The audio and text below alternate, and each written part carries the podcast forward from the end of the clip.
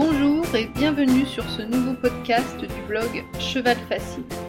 Je suis Gaëlle Daubignard et dans ce deuxième épisode de la série Coaching en ligne, je vais aborder la notion de mobilisation des épaules en vue de réaliser un pivot sur un postérieur. Si vous ne l'avez pas déjà fait, je vous invite à mettre cet enregistrement en pause et à visionner la vidéo de Natalia et Roméo afin de prendre connaissance de la séquence que je vais commenter maintenant. Bonjour Natalia. Je suppose que tu prépares cet exercice en particulier avec Roméo dans le but de participer aux épreuves d'équifile. La bonne nouvelle pour toi, c'est que ton problème va se résoudre très facilement avec juste un petit peu de rigueur et d'observation. Pour ceux qui ne connaissent pas l'équifile, le concept du test est de conserver les postérieurs à l'intérieur du cerceau tout en faisant effectuer à l'animal un tour entier en lui mobilisant l'avant-main. L'idéal pour réussir cet exercice est que le cheval ou poney pivote correctement sur un seul membre qui va rester au sol à la même place. Sur la vidéo suivante, vous pourrez observer ultérieurement un cheval réalisant un pivot correct, bien que cet animal ait la particularité de pivoter sur le membre extérieur. Mais revenons maintenant à la vidéo de Natalia et Roméo. Les points forts repérés sur la séquence sont les suivants. Roméo est calme et à l'écoute. C'est un poney qui entre facilement dans le cerceau. L'arrêt présenté au départ de l'exercice est parfait. Ton poney est léger et répond facilement à tes sollicitations. Le fait que tu penses à stopper de temps en temps le mouvement en cours est une très bonne idée. Maintenant, les points faibles qui sont à travailler et à améliorer sont les suivants. Le manque de préparation initiale, l'allonge trop courte et qui interfère sur le licol, la précipitation dans la réalisation de l'exercice, le fait que tu ne mettes pas à profit les pauses que tu demandes à Roméo, ton manque d'observation et d'analyse de chaque situation qui correspond à un manque d'anticipation également. Le fait de caresser ton poney à l'issue de l'exercice est contradictoire avec ce que tu souhaites obtenir de lui. À présent, comment faire pour améliorer cela facilement?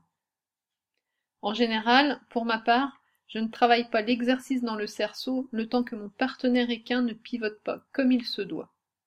Il faut chercher à résoudre les difficultés les unes après les autres et non pas tout en même temps. Par contre, j'utilise le cerceau comme zone de confort en parallèle. Voici, étape par étape, le plan de travail que je te propose maintenant de suivre. Première étape. Obtenir l'immobilité, pied dans le cerceau, poney en liberté, en pouvant te déplacer tout autour de lui de n'importe quelle façon et en félicitant beaucoup. Il s'agit là de la zone et période de confort. Tu peux en user sans modération entre chacune des autres étapes. Deuxième étape. La mobilisation des épaules depuis l'arrêt, pas à pas. Natalia, tu vas apprendre à respirer, à te concentrer, à observer ton poney avant de te positionner pour lui demander un mouvement. En gros, tu vas prendre le temps, car il n'y a pas d'urgence à faire l'exercice à toute vitesse. Au début, tu ne vas demander qu'un seul pas latéral, en faisant une vraie pause entre chaque pas. Puis, observe pour te replacer avant chaque nouvelle demande. Et ainsi de suite. L'objectif final est d'obtenir que Roméo pivote sur un seul postérieur. Et n'oublie pas de le féliciter lorsque ce membre-là reste bien en place. Troisième étape. Il faut alterner le nombre de pas. Un, deux ou trois maximum et le côté où tu le demandes, afin d'une part de varier l'exercice tout en vérifiant vos acquis à tous les deux et d'autre part de maintenir l'attention de Roméo pour ce travail. Quatrième étape. Ose maintenant faire un tour complet lorsque les progrès sont là, mais jamais, jamais en une seule fois. Garde bien à l'esprit les consignes précédentes. Et peu importe s'il te faut cinq ou dix minutes pour réaliser cet exercice la première fois, c'est le résultat physique qui compte et non le chronomètre. Cinquième étape. Peu à peu tu pourras en demander de plus en plus à Roméo, sans que son pied de pivot ne bouge de place. C'est en l'observant et en prenant conscience de chaque petit progrès que tu vas améliorer tout cela. Perfectionne chaque geste et chaque attitude pour qu'ils deviennent des habitudes et des réflexes. Sixième étape.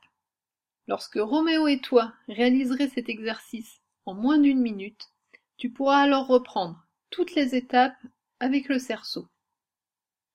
Je te rappelle que pour progresser vite, il faut aller lentement. Donc je te suggère de ne faire qu'une seule étape par séance, en dehors bien sûr de l'étape numéro 1. Et de ne jamais hésiter à reprendre, répéter, voire revenir en arrière lorsque ton poney doute ou stagne. C'est un comportement normal dans tout apprentissage. Maintenant, j'ai hâte de voir les résultats et je serai ravie de visionner bientôt une nouvelle vidéo de vous deux pour constater tous vos progrès. Je vous remercie d'avoir suivi ce deuxième épisode de la série Coaching en ligne et je vous donne d'ores et déjà rendez-vous pour la suite très prochainement. À bientôt pour de nouvelles aventures. C'était Gaëlle du blog chevalfacile.com.